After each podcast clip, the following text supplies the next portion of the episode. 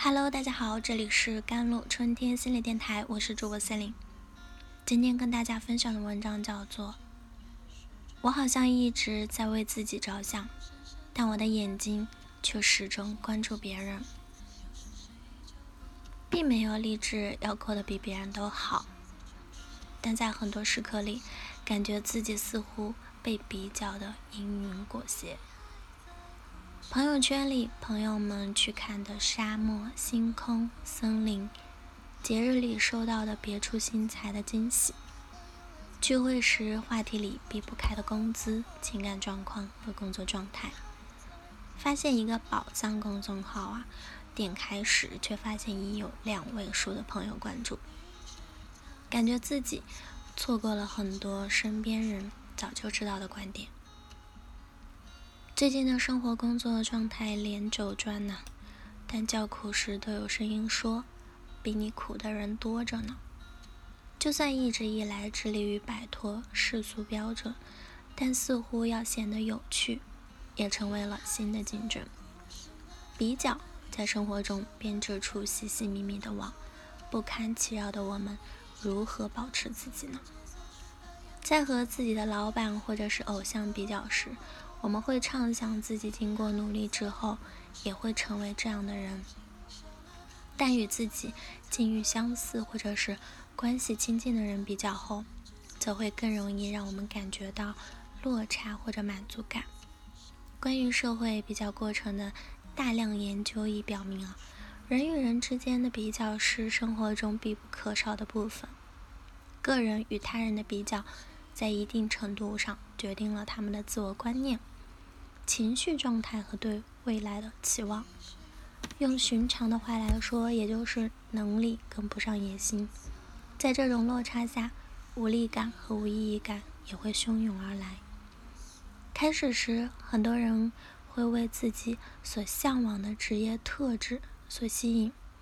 要成为一名好老师啊，负责任的工程师啊，独特的艺术家等等。可走着走着，却发现自己在竞争中迷路了，把别人比下去才是优秀的，似乎成为工作的主旋律吧。或者是在各个平台看同龄人的励志视频，别出心裁的展示不断涌现，精致或励志的标准不断刷新，自己似乎永远达不到那样的生活，比较还在进行，但动力却在一点一点消失。想达到的希望与达不到的焦虑，对自己的负面评价，组成了恶性的循环，内耗就在此时发生了，并逐渐形成习惯。或者在层出不穷的优秀竞争中，我们逐渐意识到所谓的社会标准没有意义，但自己又好像找不出一件充满热情想做的事。过度竞争，无效内卷，让自己感受到生理的厌恶，上下求索却不见一生的事业复兴。比起进退两难啊，不如干脆躺平。这样的想法表面是理性分析下的无奈的选择，但它的背后藏匿着对自己的忽视。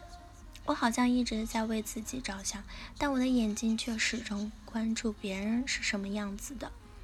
摆脱比较带来的困扰，要先从真正的看到自己开始。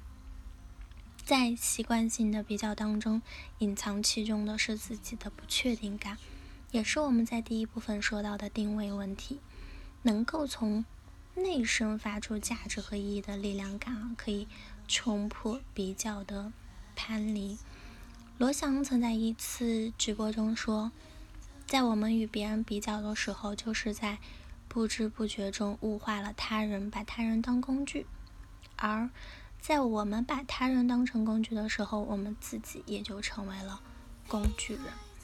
当发了几篇文章，我这几年薪资啊涨了多少这样的问题成为我们的困扰时，他们也通常会迷惑真正的问题所在。比起解不开的高薪更好还是稳定更好，读书更好还是工作更好？结婚更好还是独生更好的夺命连环问，更多的设想自己未来生活的细节，也许是我们更需要的。我在什么样的城市生活，我结婚了吗？在日常生活中会使用什么样的东西？我有很多新朋友，还是只和几个朋友保持着深厚的友谊？我过着朝九晚五的生活，还是并不规律？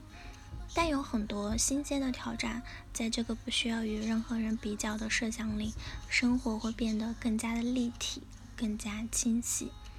这些时间性或者说个人内部比较啊，被称为时间比较，和社会比较一样，决定着人们的自我评价、情绪和期望。把自己现在的品质和自己过去的品质进行比较，比如我们是不是和过去一样快乐？我们的成绩或者是工资有没有提高？我们的视野有没有更开阔？等等，把时间变量加入，扁平的生活会变得更加的立体，能够真正看见自己。茫茫无限的世界里才有坐标，拨开比较的迷雾，不再为忍不住比较而纠结痛苦，不再为下意识停不下来的上行比较牵着鼻子走，也不再为。高不成低不就的中间状态而迷茫徘徊。好了，以上就是今天的节目内容啦。咨询请加我的手机微信号：幺三八二二七幺八九九五，我是 c e l i n e 我们下期节目再见。